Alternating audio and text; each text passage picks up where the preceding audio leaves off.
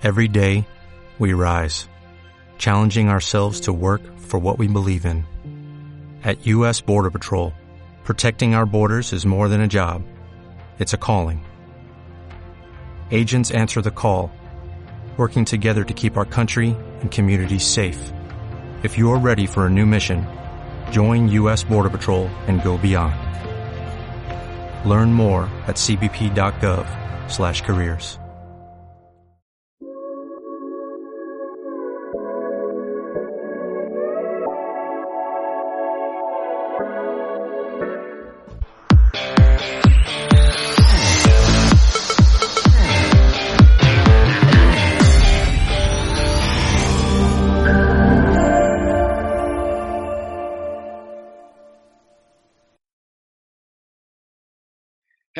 gente, sean todos bienvenidos una vez más a su podcast Dímelo 24 Facciones por Segundo, un podcast dirigido al mundo del cine y el entretenimiento en general, con sus anfitriones Manuel Peralta, Ronnie Roth y Danilo Arroyo. Esta es la entrega número 127 de Dímelo 24 Facciones por Segundo. Pero antes de empezar a hablar este tan interesante tema, quiero decirte que si estás aquí por primera vez, que te suscribas al canal de ATV que le des like a este video y lo compartas con amigos y familiares y que le des a la campanita para que recibas las notificaciones de todo el contenido que estamos subiendo semanalmente o interdiario a nuestro canal de YouTube. Mi gente, ¿qué se cuentan? todo tranquilo, en cine, en arte, en música, en de todo, todo lo que venga. Así es, así es. Arte por todas partes. Se nos está yendo el verano, pero entonces ya hay que, que, pensar en qué actividades artísticas vamos a tener para el invierno. Así que, bueno, un tema súper importante, pero antes, un anuncio de empezar el podcast. En este mes de septiembre a finales, DATV estrenará un nuevo contenido, un nuevo show, el cual se titula El Blocking Show, un show hecho a bloques, un show lleno de cultura, lleno de entretenimiento, de muchas informaciones, dirigido por cuatro jóvenes eh, talentosos y polifacéticos que estarán con ustedes semanal llevándole todo ese entretenimiento y esas informaciones. Recuerden el Blocking Show, entren al canal que van a ver varias promociones de dicho show y pronto estaremos subiendo alguna otra cosita de promoción del show, pero a fin de mes, del mes de septiembre, es el estreno mundial de el Blocking Show. Así que atentos, mi gente. Genial, genial. ¿The blocking, the blocking Show o Blocking Show solamente? Blocking Show. O sea, el bloque de nosotros se convirtió en un show. No, what I say, eh, eh, lo que dije, si, si es de Blocking. No, Blocking Show. Le quitamos el D para que pareciera más hispano. Ya, ya. Y bueno, realmente, ah, bueno, verdad que tenemos que empezar. si vas a decir algo, algo importante, comparte. No, lo que pasa es que iba a decir, como siempre preguntamos qué vieron, eh, yo tenía un estrés en estos días y una, un, una cierta comezón de, de, de del espíritu.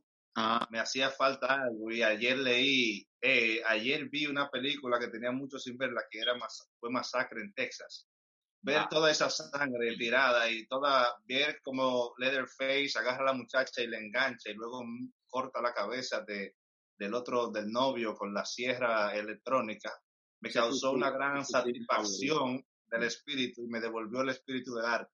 Así que estoy muy, muy feliz. Yo creo que estoy en el podcast equivocado. No, we are in the wrong show. Let's, let's get out of here. Yeah, I'm in the wrong place. No, me, me, me, me, siento, me siento vivo de nuevo. Entonces, eh, eh, me siento muy artístico. Ver de nuevo Ah, todo- bueno. todos esos huesos tirados y esos crímenes. Le disparó la chispa de la, la, la musa otra vez. Le, le... La mu- Y no- para que sepa, que- para que sepa. Así es. Ese es su cine favorito, el slasher, gore. Eso es lo que a él lo Ah, existe. tú sabes. Tú lo pones a Más ver sangre, qué más sangre. De que el coronel no tiene quien le escriba, 100 eh, amor en tiempo de cólera, y no va, se duerme, se sale. yo la leo, eso yo lo leo, ya yo lo, leí, todo Yo lo leí. Y va la ve y, y lo, y lo de Cocota. Mira que yo vi, yo vi Crónicas de una muerte anunciada, la película vieja esa de 1978, creo yo que Oh, fue. wow. Pareció la película más aburrida del mundo, pero me gustó. Pero era la más aburrida del mundo. Yo la vi eh, eh, en como en cinco días de a media hora. Duraba dos horas, exactamente. Para que sepa. Y así. Entonces, esa película sí me agarró y me, me, me elevó el espíritu. Y como fue el último día de sol, ayer, y con esa película la vi a la una de la mañana, y me recordó el sol del verano, que por fin ya se va. ¿Cómo Bueno. que por fin ya se va? ¿Y qué tú tienes en contra del sol de verano? El sol, el, el- el verano me estresa, me, me, me, me, me, me irrita tener el, el aire prendido con ese sonido chi, el abanico y todo. El ruido a mí me, me, me apesta, no ser el de la lluvia o el de la brisa fuerte. Prefiero las tormentas. Sí, a mí, Oye, que no podía a mí me molesta mucho el olor que deja el aire acondicionado tras apagarlo. Me molesta. también. No, no me Ese gusta. olor a la, a la palabra que usamos los dominicanos, mocato. Sí. Eh, Como humedad calor cuando- encerrada, que no se, que no, que no, no circula el aire. se cuando yo humedad. cocino, ese calor que sube así y, esa cosa, y, es, es terrible con ese, con ese verano. Uno Sí. sale a las 2 de la tarde y se baña en sudor, entonces vuelve. Y como, como yo no tengo vehículo, tengo que caminar varias cuadras para llegar al tren.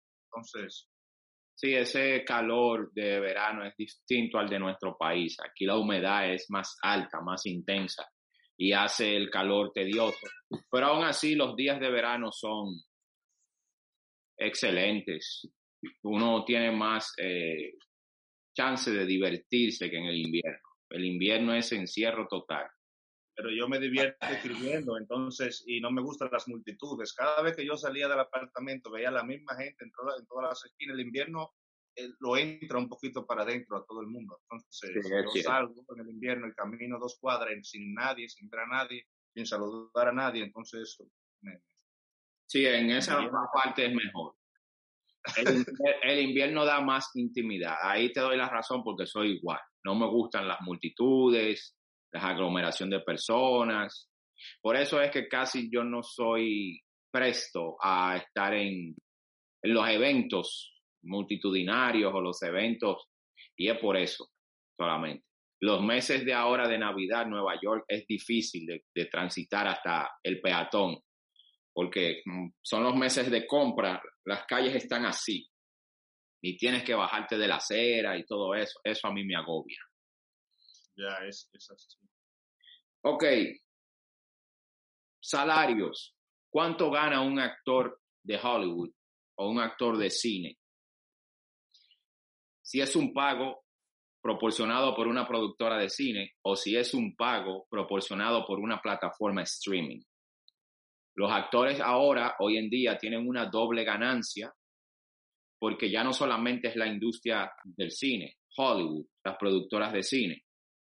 Y siguen siendo las productoras de cine, pero ahora se ha sumado en los últimos años y sobre todo este último año ha sido mucho más beneficioso para los actores debido a la pandemia, ya que la, durante un año o casi un año y pico nos hemos quedado encerrados en la casa y hemos estado consumiendo películas, entretenimiento vía nuestros dispositivos electrónicos, dígase el teléfono, tablet, computadoras, el televisor, por el internet. Y eso ha diversificado el pago de los actores, porque ya una producción realizada para la pantalla grande por una productora de cine es muy distinta que una producción realizada por una plataforma streaming hecha para diferentes tipos de dispositivos o hecha para verla desde la comodidad del hogar, de un autobús, del tren, de tu hora de almuerzo hasta ahora en verano, ir a un parque con tu dispositivo y disfrutar de una película en tu dispositivo es distinto. El pago de los actores siempre ha oscilado en las últimas tres décadas vamos a decir desde la década del 90 para acá, mediados de los 90 hasta esta fecha, casi siempre el pago era de 20 millones de dólares por película. claro, a los actores eh, sobresalientes. Ya, yo, yo te iba a decir, ya yo iba a decir, espérate. De 20 millones a también eh, eh, eh, podrían ganar mucho más a través de las comisiones. Ajá, y también mucho menos, porque por ejemplo, vamos a decir, el primero, el primer actor en ganar la suma de 20 millones de dólares por una película fue Gene Carrey por la película The Cable Guy. Ganó 20 millones de dólares, sin contar la bonificación. Ahora, el actor Will Smith, ese mismo año, ganó por su película Independence Day, ganó 5 millones de dólares. Y dirás, ¿y por qué Jim Carrey ganó 20? Ok, Jim Carrey ganó 20 sin el royalty, sin el bono, que es un bono que van que ganan dependiendo de cómo la película se comporta en la taquilla, reciben un cierto porcentaje.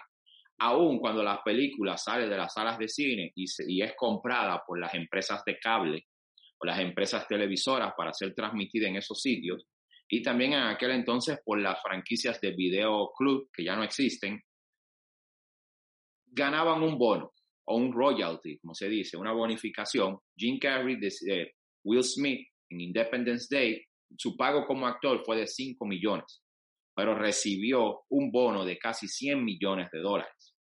El bono más grande hasta la historia lo había, lo había recibido Keanu Reeves por Matrix, donde solamente por interpretar el pago de la productora fueron 10 millones de dólares, pero en bonos recibió la suma de 200 millones de dólares. Había, de bonificación.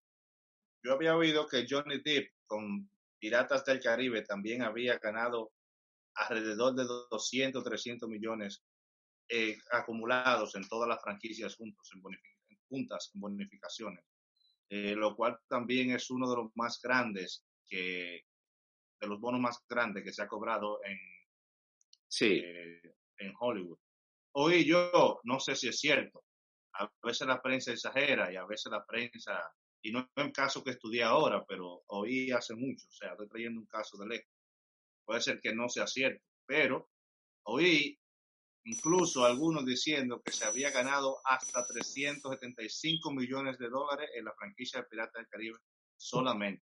Exacto. Entre sueldos y entre sueldos y bonificaciones. O sea, no una película, sino todas todas las películas que ha hecho. Robert Downey Jr., Iron Man, este actor, ganó por su interpretación de Iron Man en The Avengers.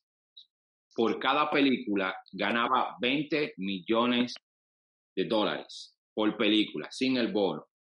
Y con el bono obtenía por película de 55 a 60 millones de dólares. Entonces, si tú calculas eso con todas las piezas de Avengers en las que él ha participado o ha figurado, este Robert Downey Jr. ha ganado alrededor de más de 600 millones de dólares solamente en bonificación. Y, y, y, pero hay que, hay que descontarle el impuesto que viene, que casi un 49%. Bueno, sí, pero que eso no es asunto de nosotros. Cuando él recibe, dice, te ganaste 200, no importa lo que haya vez le quite, se lo ganó. ¿Entiende? O sea, es un pago cuantioso. Ahora, donde la cosa se puso buena para ellos, claro, los actores de renombre, los actores que suenan, los actores revelación, sean los protagonistas, dígase Will Smith, Keanu Reeves, eh, ese mismo eh, Robert Downey Jr., eh, qué sé yo, los actores del momento, revelación, los actores de siempre, los grandes protagonistas. La cosa se puso buena al surgimiento de las plataformas streaming. ¿Por qué? Porque también un, un, actor de cine ganaba un cierto salario, tanto por su popularidad y también por la popularidad de la película, cómo la película se comportaba en el, en el box office, en la taquilla, porque si la película, o sea, no generaba nada en, en taquilla de los cines, ok, el actor recibía su pago como actor, pero ya no recibía más nada. Porque, pero si la película no llenó una sala de 200 personas o de 50 personas o lo que sea, la película se va al fracaso. Pero el éxito en las plataformas streaming está que todas las salas están llenas. Porque es por suscriptores. Los suscriptores de la página son millones. En el caso ahora de Netflix y ahora la gran competencia de Netflix, que ha sido HBO Max, que se ha convertido en el fuerte después de Netflix, tienen millones de suscriptores y esa audiencia va, va, a seguir, va, a seguir, va, a seguir, adquiriendo más suscriptores. Yo mismo, después que, que vea eh, todos los animes ya que me faltan por ver, me voy a pasar definitivamente para HBO y más nunca voy a ver Netflix.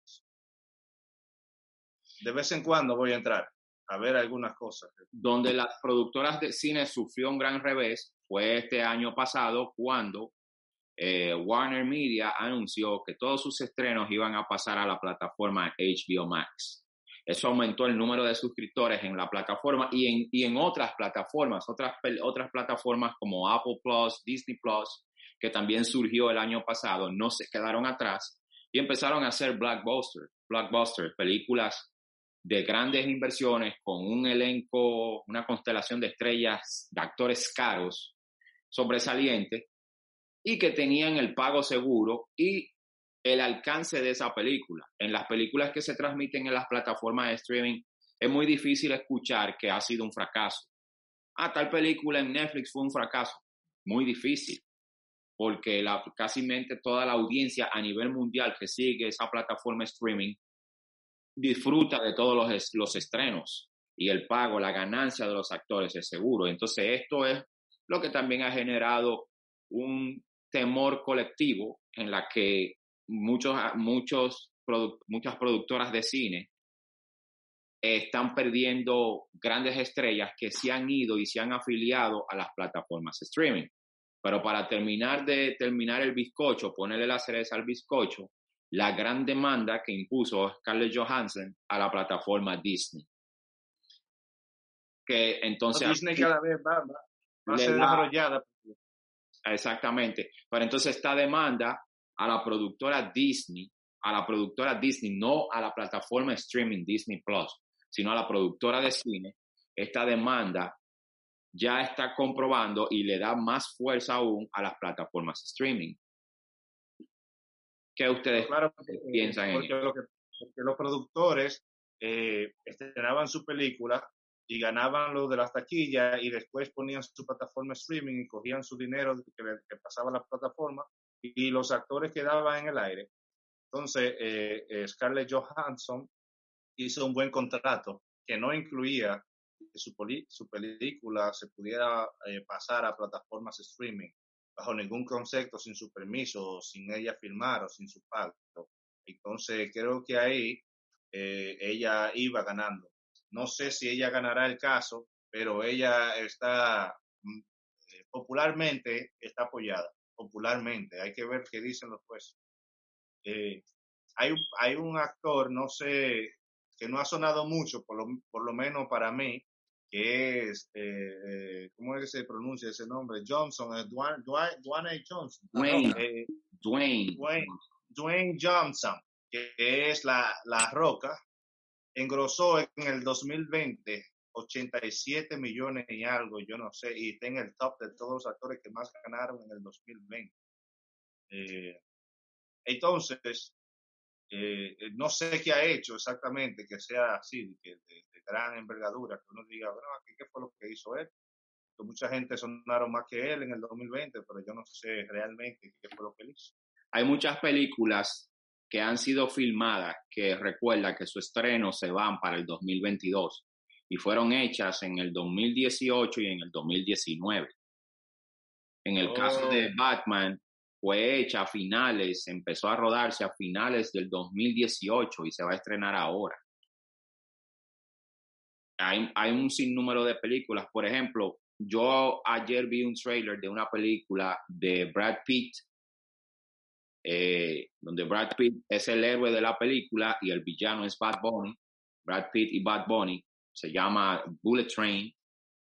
Un excelente trailer. Y esa película fue hecha a finales de 2018 Y se va, a, estrenar a final, se va a estrenar el próximo año, 2022. Qué noticia más amarga me ha dado. Brad Pitt se va a mezclar con Bad Bunny. Y hablando de, de esas noticias amargas y esas mezclas amargas entre un artista como Brad Pitt y... no, ya agárrate. Brad Pitt, Sandra Bullock y Bad Bunny. Eh, para peor, pasó como, como la amargura que sentí después que tenía muchos días ya, eh, eh, que pensaba que no iba a sentir ninguna amargura más después que vi la película anoche. Pero por un minuto, dos minutos, sentí una amargura cuando vi el video de Rosalía con, con Toquisha. Entonces, la suerte que lo quité rápido porque para que no me durara más de dos minutos esa amargura, pero, no, te diera, agruras. Ahora que dice eso, me, me, llega eso a la mente, como esa mezcla así de que uno tiene a Brad Pitt allá. Y, y aquellas películas de cual uno no puede hablar mucho. Pues, pero esa mezcla, ¿de dónde sale, Daniel? El dinero. El tipo, independientemente de que no ejerce o no tiene ninguna experiencia como actor ni nada, pero el tipo arrastra masas.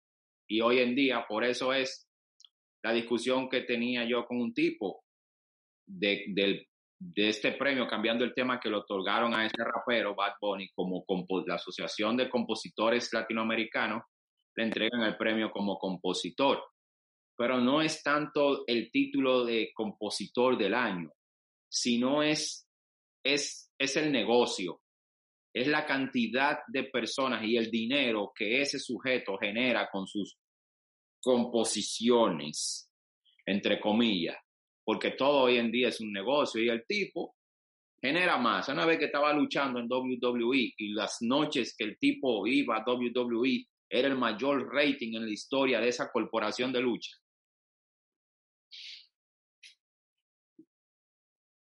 Esta generación, bueno, ya, continúen. Eh, bueno, para seguir, eh, eh, eh, déjame ver, me, mandaste algo, Ronnie. para seguir hablando de eso, hay un personaje que, que, de la Mujer Maravilla que hizo Gal Gadot. Gal Gadot, ¿qué se llama? La loca esa de Israel. Sí, Gal Gadot. Gal, Gadot ganó solamente 10 millones. Entonces yo no, no veo como, como para tantas cosas que ella hizo, tanto bulto que ella ha hecho con con su película de Mujer Maravilla y del feminismo, y ella está en el ranking, en una de las listas que menos dinero ha ganado por sus últimas películas, o sea, 10 millones. Para ella ser feminista y tener a La Roca con 87 millones encima, con Robert eh, eh Jr., ¿cómo que se llaman? Downey Jr.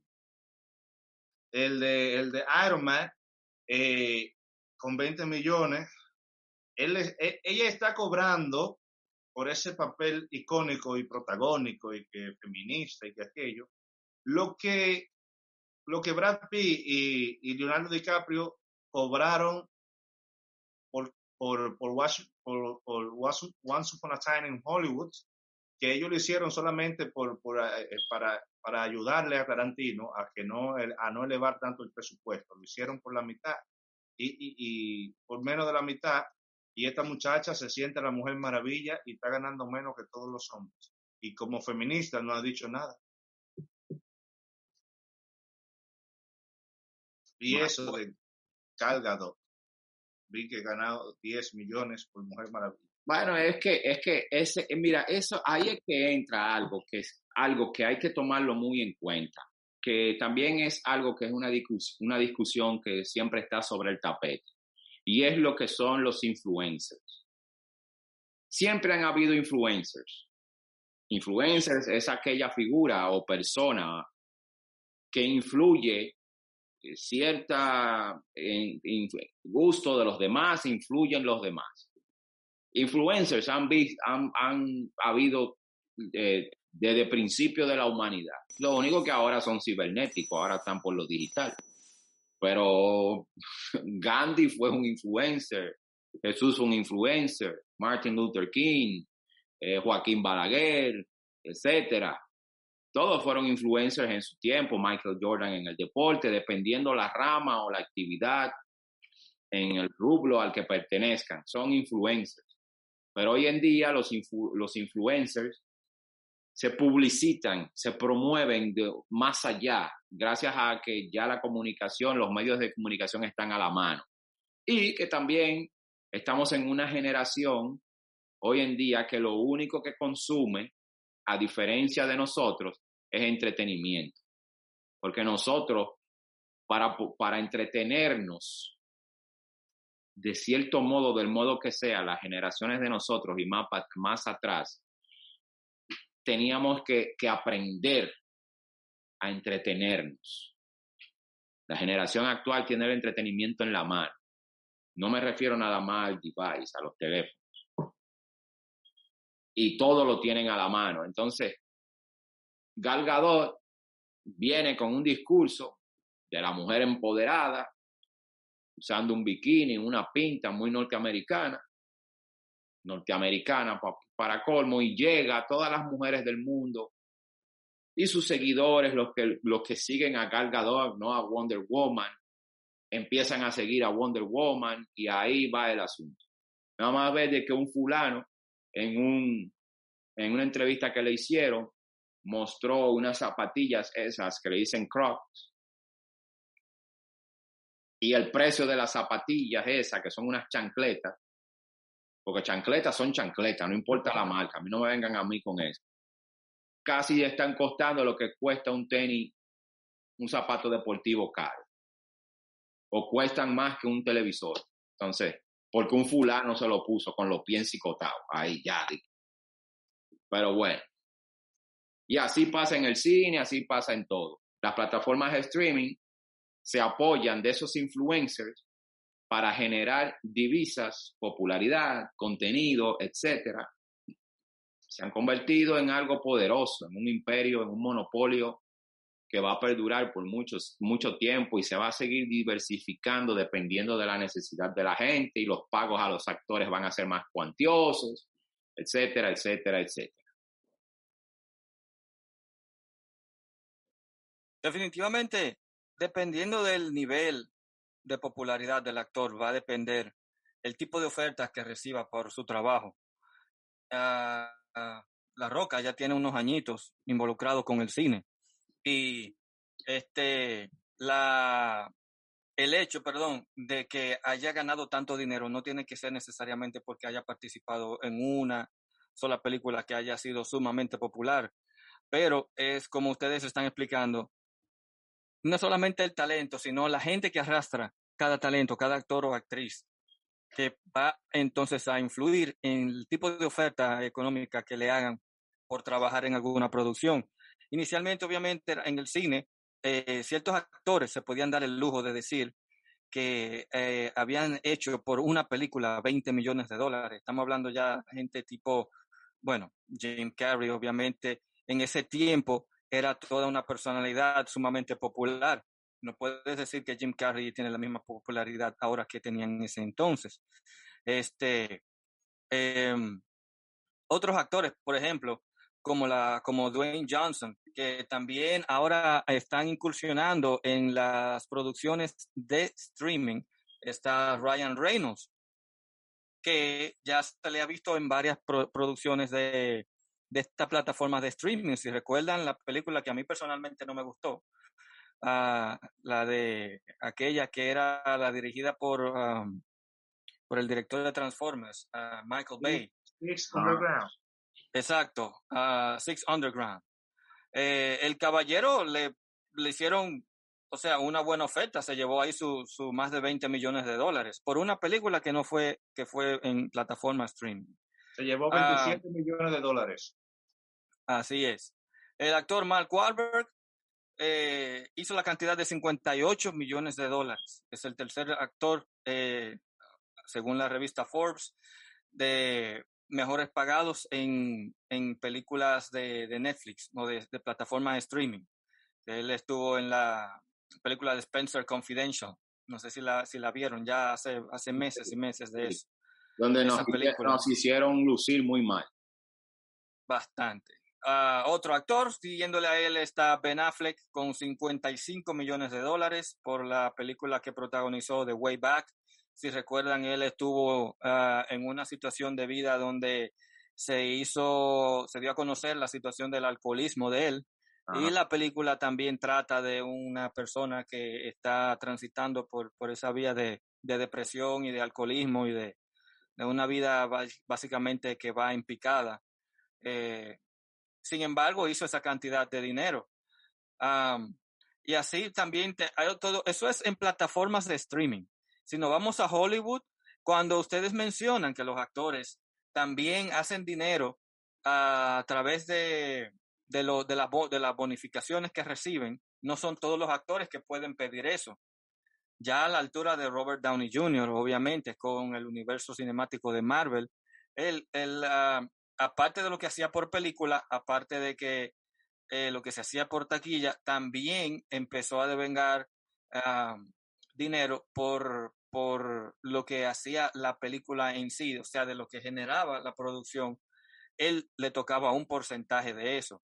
Y luego que hiciera eso, otros actores también han hecho lo mismo. El mismo Tom Cruise, uh, que ganó 75 millones de dólares por la película que hizo de Misión Imposible, entre lo que eh, se ganó como, como salario, eh, también con lo que, con lo que produjo la, la película en las, en la taquilla. Ya como mencionaron, eh, Keanu Reeves, hay una anécdota famosa que cuentan que él a los stuntmen los dobles de riesgo, les regaló una motocicleta a todos, una Harley Davidson, a todos. También con ese dinero ayudó a diferentes instituciones sin fines de lucro. el mismo Will Smith hizo alrededor de 100 millones de dólares cuando estuvo involucrado con la trilogía de, de Men in Black.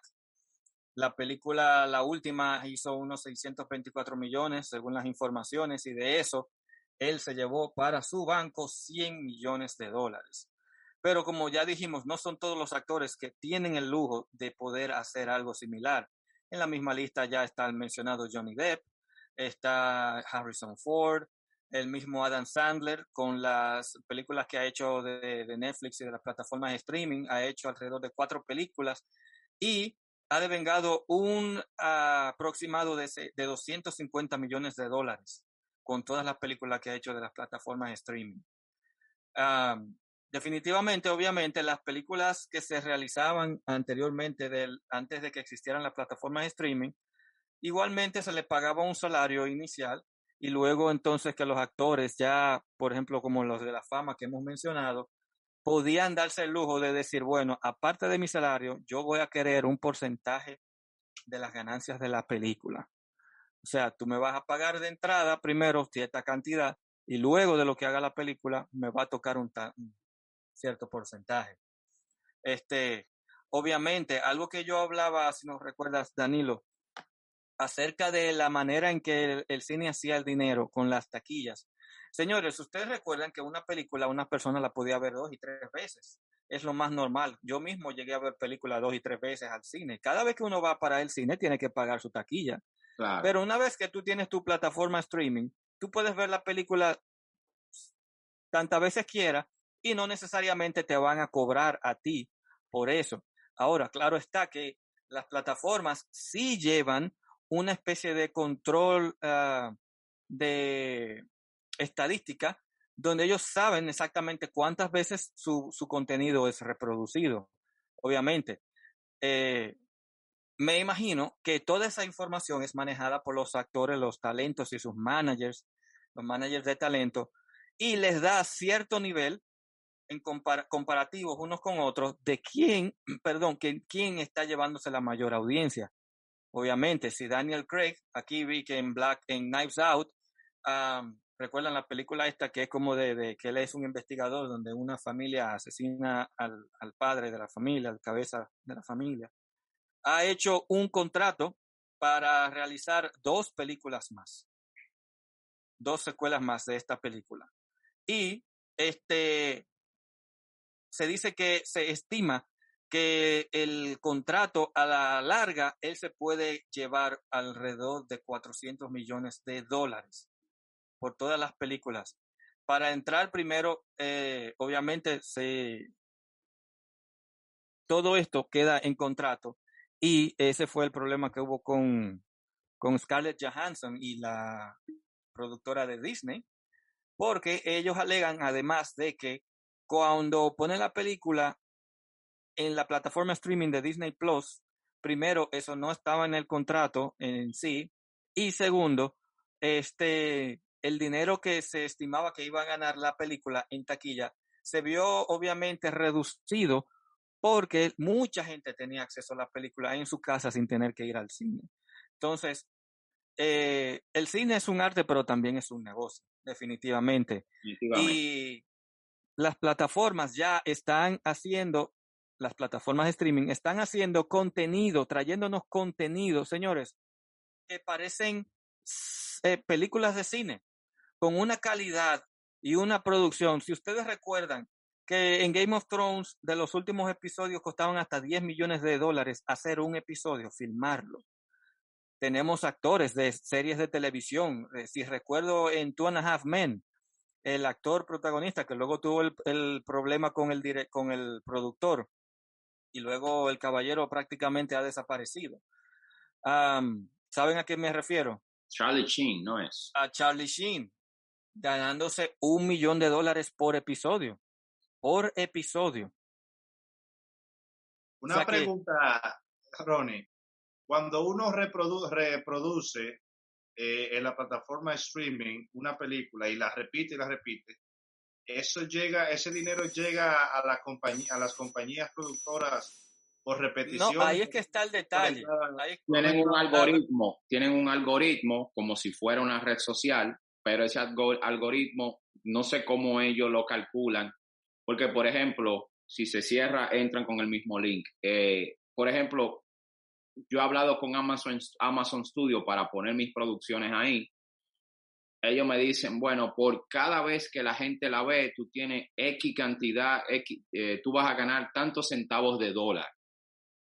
Eso es aparte de cuando te compran la película. Vamos a decir, si me compran la producción por 50 mil dólares, ok, me lo pagaron. Pero aparte, por la cantidad de veces que la película es reproducida, me dan un porcentaje, me dan creo que son 60 centavos o 30 centavos de dólar. A eso le, eso le dicen royalty.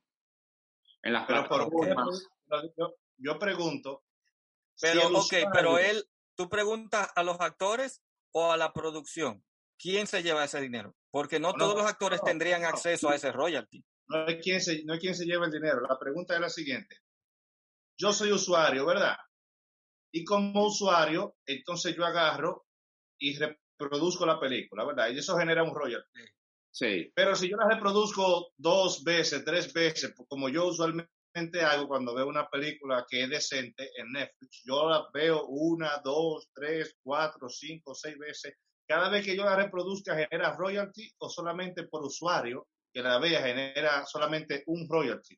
Sí, el algoritmo genera, genera royalty. Es lo que le explicaba a Ronnie. Si de un, vamos a decir que yo tengan un millón de suscriptores y ese millón de suscriptores ve la película, aparte de lo que ya te pagó la plataforma streaming por tu película. Y cada vez que la película es descargada o, o le dan play, te dan 25 centavos de dólar. Entonces, vamos a decir que un usuario como tú ve la película cinco veces en una semana. Cada vez que tú le das a, la película, a la productora o el actor, dependiendo del trato que se haga, le van a llegar 25 centavos de dólar. Tú lo haces 10 veces y 10 veces vas a recibir eso. Pero mayormente, para mala suerte de las productoras y de los actores, la gente mayormente la ve una vez. Pero si la repiten varias veces, eso es ganancia tanto para la productora, siempre y cuando la productora no es la misma plataforma streaming, porque ahí es que está el asunto. Esas películas que se vean en las plataformas de streaming, la misma plataforma streaming es la productora. Se lo ganan todo. De su mismo algoritmo que han creado, le sacan dividendos es un negocio. Entonces aquí viene la gran pregunta. Los actores, ¿con quién ganan más? ¿Con las productoras de cine, las distribuidoras de cine o productoras de cine o con las plataformas streaming?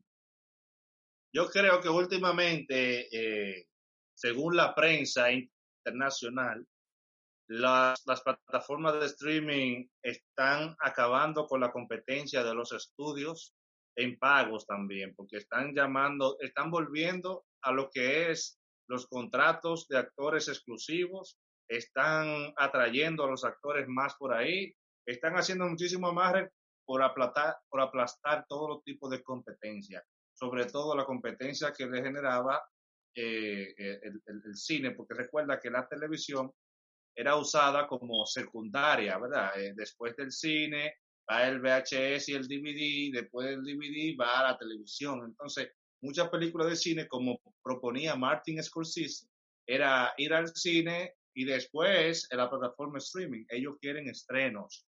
Entonces, eso atrae muchos, muchos suscriptores nuevos y también mantiene activos los suscriptores que ya están. Por ejemplo, Entonces, es mercadológicamente hablando, porque por ejemplo, en lo que es el consumo digital, existe una estrategia de mercado o existen comunidades las cuales se llaman nichos. Por ejemplo, por ejemplo, y ahí es que las plataformas streaming están tomando la delantera con el cine, porque el cine hace tiempo dejó de implantar el Star System, hemos hablado del Star System, pero entonces las plataformas streaming no usan el Star System, sino el nicho. ¿A qué me refiero con el nicho? O sea, eh, como Amazon, Amazon, el portal de venta, tiene distintos nichos, los productos de cocina, productos para el hogar, libros, ropa, eh, electrodomésticos, herramientas. En el cine, las plataformas de streaming han tomado la misma estrategia. Por ejemplo, en una película eh, hay un personaje, vamos a decir, del deporte, del deporte, y ellos hacen una película donde este personaje del deporte tenga auge. Entonces ese nicho de los seguidores deportistas, del de este deportista, se van para allá y se convierten en nuevos suscriptores de la plataforma. Independiente de, del cine, no, el cine te trae historias, te trae género, de vez en cuando meten a un influencer en una película, pero casi siempre siguen los cánones de ya los actores establecidos. En las plataformas streaming, no. Por ejemplo, eh, hay ver, por ejemplo, un documental. Un documental, el The Last Dance, de, de Jordan y sus seis anillos. porque a ninguna plataforma, a ninguna productora de cine se le había ocurrido? ¿Qué pasó ahí? que todos esos seguidores de Chicago Bulls y los amantes del baloncesto, de la NBA, ¿qué pasó ahí? Se convirtieron en suscriptores de Netflix. Entonces, ¿qué pasó? Michael Jordan, que simplemente yo en ese que había dejado de ver, de ver Netflix, en el, cuando salió The Last Dance, yo entré para allá de nuevo. Yo mismo Ah, que había dejado de ver. ve. y ya Ah, formaste ahí parte de ahí está, formaste parte de ese nicho. Por ejemplo, entonces Apple Plus, la productora de Apple, la plataforma de streaming de Apple, no se quedó atrás. Entonces hizo un documental de, de Le- LeBron James, de cómo LeBron James, dónde nació LeBron James, cómo creció, cómo se convirtió en un astro, un astro del baloncesto y lo que hace hoy en día por su comunidad. Y el documental tenía como tema central una escuela y una biblioteca que él le construyó a los niños pobres de su comunidad. Ese era el documental. ¿Qué pasó ahí? Que cuando la gente fue a ver ese documental, los seguidores de él, ¿qué pasó ahí? Se convirtieron en suscriptores de Apple Plus. Entonces, Y se salieron porque no le gustó. No le gustó esa vaina de LeBron. Le gustó más la polémica y el documental de Jordan. pero, pero ¿qué pasa? No le gustó, pero se hicieron suscriptores de Apple y le pagaron a Apple al hacerse suscriptores, aunque después quitaron la suscripción, pero ya pagaron. Entonces, ¿qué pasa? Es, es lo que yo digo, la, la respuesta a la pregunta que yo hice, ¿quién paga más? ¿Las plataformas streaming o, o las productoras de cine? Las plataformas streaming. Porque las, las productoras de cine dependen del éxito o el comportamiento que tenga su película en la taquilla. En las plataformas streaming, el éxito, la venta está garantizada, no hay pérdida. El cual está definitivamente mermado por la, la pandemia. Exactamente. La pandemia fue un aliado lejos de estar de las plataformas de streaming. Sí, sí, eh, eh, eh, le ayudó a aplastar esa competencia porque la gente la ve, aunque no le guste, se mete y la ve, aunque sea un capítulo, 15 minutos. Por ejemplo, por ejemplo, hay un montón de personas antes de la pandemia. Ustedes saben que las series streaming se pusieron muy de moda en Netflix, pero de, la, en la comunidad la gente decía, yo no veo series, pues son muy largas y entonces terminan, son por temporada y uno la ve ahora y después la deja de ver y nada más vio la primera. Pero con la pandemia creció el número en audiencia de los amantes o de los de series watchers, los, los consume series. Entonces, plataforma streaming. Y por eso es que los actores están yendo por la plataforma streaming. Su dinero está seguro. Porque si pactan, bueno, en las productoras está segura está seguro. y otra cosa. ¿Cuánto tú vas a cobrar? 20 millones y un bono de 100. Pero, ok, el bono, eso es si no va bien en taquilla, pero en plataformas streaming, lo pactado es lo pactado, porque ese dinero viene seguro. Y que también ya en las películas, producciones de plataformas streaming han formado parte de los premios otra cosa también. O sea que si algún actor se preocupaba de que, bueno, me van a pagar, pero ¿qué pasa con mi fama? ¿Qué pasa con, con, con mi, trayectoria? Mi reputación. Todavía tiene la misma oportunidad de, de, de, que, de que tu trabajo sea, sea premiado. Los premios, los premios trajeron bien para muchos y mal para otros. Para Apple eh, eh, TV trajo mal porque en Inglaterra, en el premio, en el premio de los Globos de Oro, cuando se, se, hicieron eh, en el 2020, a principios del 2020, o 2019 fue, que el presentador, el comediante inglés, le llamó al, sí, le, le, dijo al tipo de podcast, al dueño de Apple, de Apple TV, que tenía gente esclavo en la India trabajando. Y eso generó también que mucha gente no se suscribiera la, y se, o se quitó de ahí y hizo reclamos, mandaron cartas. O sea que también los premios, algunos no le ayudaron. En este caso a él quedó bien feo en ese sentido. Netflix. La demanda de Apple TV bajó muchísimo. Netflix perdió en dos ocasiones millones de suscriptores. Una vez porque sacó la, la serie eh, Sensei, que es una serie de temática LGBT de acción, la sacó de su programación, de su catálogo, por eso, por el contenido gay que tenía. Se le, millones de gays se le fueron de la plataforma. Entonces después... Pero ahí está bien. No, pero entonces, sí, claro, pero entonces después hacen una película, una película brasileña donde ponen a Jesús Cristo pájaro, eh, gay, perdón. Entonces, todo lo religioso y todo aquel que respeta y que es un tanto religioso, cristiano. Como un movimiento, un movimiento eh, que, que, que, buscaba ya básicamente... Salieron, eh, salieron corriendo como caballos de ahí, se fueron. Y para ellos recuperar esa gente otra vez, tuvieron que invertir millones solamente en pedir perdón. Para que el perdón más caro de la historia yo no me salí por eso porque simplemente uno no la ve. Exacto. Sí, porque no la ve, no la recomienda. Yo lo que no veo es la película. Yo no vi esa película. Uno, uno no, no la ve o no la y, no, y no la recomienda o algo. Y Yo no soy, yo no soy muy religioso que digamos, pero independientemente, yo creo, tengo mi, mi creencia particular en ese Señor, Jesús, y también hay que respetar no hay que creer, con que uno respete es suficiente.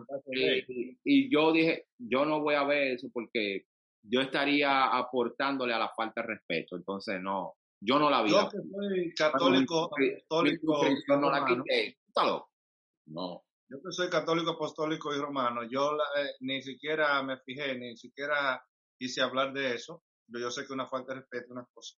Pero yo me retiré de la plataforma por otra cosa, no, no necesariamente eh, por eso.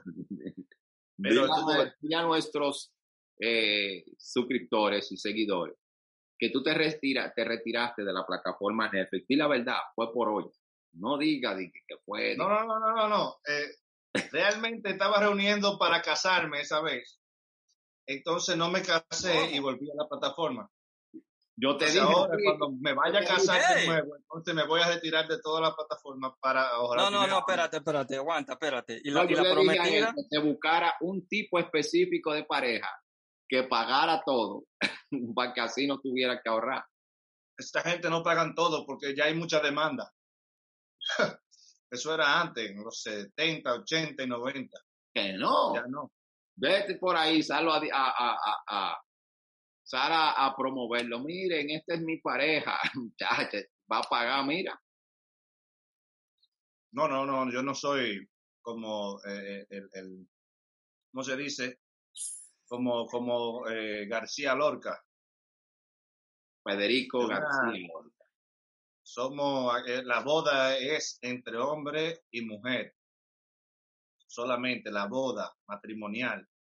Y yo me voy a casar por iglesia, que no se acepta no se acepta, no se acepta boda entre, entre, entre el mismo sexo. El Estado sí, pero en la iglesia no, no la aceptan. No va a ver que nos van a cerrar el podcast. ¿De qué estamos no, pero no, no, no, el que se quiera casar. ya yo, me imagino los haters escribiendo ahí.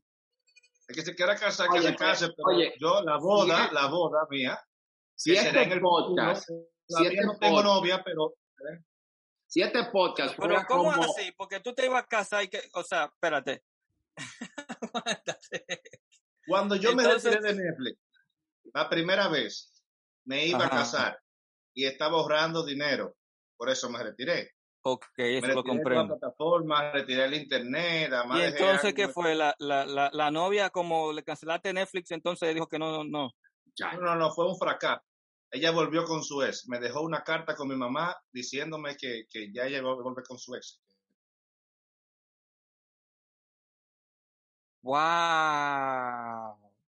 Entonces, pero que, ¿sabe? Entonces ahí se, me volví, puse toda mi, para poder eh, aguantar e, ese dolor y esa mentalidad así, me puse en toda la plataforma de nuevo. Entonces así podía yo evadir la situación de todo. Me puse a escuchar rap, me hice experto en, rap, me puse a escuchar Rochi de nuevo. Se llenó de oro. No, pero esa, esa, esa te salió mala, mala, mala, mala. Oye, no, pero ella me lo dijo, ella me lo, ella me lo dijo, que iba a volver con su ex. O sea, pero fue sincera, fue muy sincera. Porque una vez yo estaba en la playa. Ese será Toquito. mal que fue. Toquito. Yo la conocí en una playa y ella me vio leyendo un libro de Fyodor Dostoyevsky. Ella se paró al frente de mí y me dijo que le gustaba Dostoyevsky. Y desde ahí empezó una relación que nos íbamos a casar muy pronto. Entonces, ahí empezó todo. Entonces, yo tuve que quitar Netflix, muchas cosas, acomodar el presupuesto para ahorrar por lo menos. No me digas que esa era la, la, la sudamericana aquella, de la vida aquella. Eh, no hay, escribe esa pregunta. No sé de qué está bueno, Porque está bueno de que tú, de que tú salgas en, en una plataforma también. Eh, y ella sentada con el novio te ve así, oh. No, ella, ella me ha visto, pero ella no tiene, ella no tiene ningún. Yo se le, aconsejo a mis amigos, nunca eh, te metas con una muchacha que después de un año, que tenga, que haya tenido un año con un ex porque ya después de un año, el otro, no importa lo que tú tengas, no importa qué artista tú seas, no importa que el otro sea feo, demacrado, si tiene un año con él, va a volver con su ex, tarde o temprano. Yo no creo esa teoría, ¿no? Yo he, yo he conocido eh, amigos que han tenido más, de cinco años con una Eva y se va y la tipa lo deja por un tipo que acaba de conocer ahí ya. Y ah, pero cinco años sí, cinco años está bien, porque cinco años ya se Cinco años se ata, pero un año no. Como las cosas evolucionan tan rápido, lo que contigo tomó muchísimo tiempo y de repente, no, pero entonces, ¿cómo fue la cosa? E, eso, eso, eso es un tema. Es más complicado engranarlo. Yo, yo se lo voy a explicar otro día con más tiempo para engranárselo lógicamente como va, porque como estamos cortos de tiempo, en un minuto quise decirle toda la historia, pero fue más o menos así. En la playa llegó, me vio leyendo Dostoyevsky, me dijo que me amaba y se sonrió y yo la quería muchísimo. Entonces, a partir de ahí empezamos a vernos y ya un día de momento, de repente, sin decirme nada, dejó a mi casa como yo no estaba, dejó una carta a mi mamá diciendo que volvía con Suez. La carta la tengo por ahí. Pero es que nadie se levanta un día por la mañana, abre los ojos y dice, déjame terminar la relación que yo tengo con la persona con quien me voy a casar para irme con mi ex. O sea, eso obviamente ya eso estaba sucediendo, mi hermano, en lo que tú te vas, en lo que tú fuiste a cancelar tu plataforma, pobrecito, mi hermano. Esa ah, estaba haciendo lo indebido por ahí ya. Y tú sacrificando tu entretenimiento. 100% fiel. Ella era 100% fiel y eso lo aseguro. Era 100% fiel al otro. Tú era bueno, entretenimiento. Bueno, eh, pudo haber sido dos días antes de dejarme la carta que ella ya emocionalmente le fue fiel al otro. Mira, eso da un, estaban a un avión de distancia. Eso, da un excelente cortometraje. Eso da un excelente cortometraje. Por eso era que tú duraste tiempo después de eso oyendo canciones de Leonardo Fabio. Ah. Ella ya me olvidó, es así. Ah, Incluso lo hablaba ayer con un amigo mío, que esa es la canción. Ya me olvidó. Sí. Eso, lo, hablaba ayer con un amigo mío y él me dijo que escribiera eso. Y digo, no, hace tiempo que yo. olvidarlo. Sí, así es. Esa, esa era la, la, la, canción que me dedicaban y que entonces, para yo obviar todo eso, cuando puse la plataforma de nuevo y toda la plataforma, yo me entretenía aturdido viendo toda clase de películas, toda clase de películas y todos los libros, para no pensar ni un segundo en eso. Bueno, hablando de nichos y de eso, eh, la parte de, del romance, la parte de las relaciones de pareja, la parte de lo que tiene que ver con el crecimiento de la juventud, de las experiencias que van viviendo, este, otra ventaja que tiene la plataforma mercadológicamente es que ellos pueden ver qué, género va, va llamando más atención y pueden dividir, pueden saber qué cantidad de contenido pueden dirigir a un tipo de tema. O sea, es una cosa que es mucho más controlable que el cine, porque el cine tú puedes tener una muy buena propuesta, pero hay muchas variables que al final, porque mira, esta película de Jim Carrey que mencionamos fue un fracaso total en la crítica y en la taquilla eh, de Cable Guy, con todo ese dinero que le pagaron a él. Y así hay muchísimos ejemplos de películas que, que, fueron un fracaso total. Este, definitivamente las plataformas de streaming están ah, en lo cuanto a lo económico a la par o ya, como tú dices, Danilo, ofreciendo más dinero a los actores. Los actores tienen más posibilidad. Primero porque eh, si es con la misma plataforma, si es con Netflix, si es con Apple, si es con Hulu o Amazon, ya son contratos todavía con, con, mucho más seguridad que si es con un productor ahí, eh, ajeno a la, a la, a la plataforma en sí. Y este son producciones que tal vez llevan, tienen más seguridad en cuanto a la, la captación de, bueno, viene aguacero. viene inundación. Estamos recibiendo aquí. 12 de la noche, ya ustedes saben, eh, lo que salen a comer fritura de madrugada, por favor, quédense en su casa. Mira que estaba pensando ir a comprar un jugo rica y un azúcar. Ya, bueno. Y unos cuantos panes, porque ahora voy a ver una película. Entonces necesito unos cuantos panes un jugo rica. Voy a ir, voy a ir bajo lluvia tiene que ser rica, no, puede ser, no puede ser. Ciertos de nuestros suscriptores, Emanuel, de nuestros suscriptores, se han quejado acerca de un jarro de aluminio abollado que tú usas para beber agua. Ese es un regalo que me, que me regaló mi bisabuela y yo lo traje de Santo Domingo la, esa tenía la marca sellada, la marca 555. Y yo lo uso solamente y exclusivamente para beber jugo de limón. Entonces, eh, la persona que lo, que lo dice tiene que entender que es una parte de un ritual. Cada vez que yo voy a hablar de arte o voy a, o voy a leer, yo uso ese jarro o otro que tengo también, de que es de vidrio. Pero más moderno, esto menos a un taller de desabolladura y pintura a veces y lo ponen No, no, es que es un ritual. Es que, ha, es que ha pasado la mil y una. Era un jarro 5-5. Todo- ¿Tú conoces esa marca? Jarro Sí, 5-5. sí. Yo porque el brillo se la borró, porque antes yo también hacía chocolate ahí y calentaba el café. Entonces se me llenó de un humo negro, se me llenaba de un humo negro. Y yo pasándole el brillo, eh, se le fue ya chin a chin el 5-5-5 que tenía. Y queda así. Pero entonces ya ha caído y esa abolladura la cogió porque a veces ponía agua en el freezer ahí y se, se congelaba y cayendo y que esto y todo lo otro. Se, se Este fue un momento de sabiduría dominicana. Ok, wow. Ahí conocieron un poco de la, de la sí. tradiciones y costumbres dominicanas. Ajá, un jarro abollado. Bueno, y eso, Sí, gracias a sí. Dios que es un, es un barrio, eh, es un vaso 555, que no es una lata de salsa con un asa soldar. Porque No, no, es un, es un, es un 5-5. Yo tengo fotos viejas de con ese jarro, lo voy a, las voy a buscar. y son dos jarros, que- son dos jarros. Los, los jarros que más suenan cuando se caen son esos. No, y Cuando ves- no tenía bolladura, no, que él hace jugo de limón y lo endulza con otro jarro. Y tú no ves que eso suena Jacqueline, Jacqueline, Jacqueline, Jacqueline. Eh, yo llegué a enfriar agua así. solo se bebe jugo de limón ahí. Lo único que se puede beber ahí. Antes hacía chocolate. Calentaba- chocolate. Ya no. Ya solamente se bebe jugo de limón y solamente puedo beber yo. Para hablar de arte.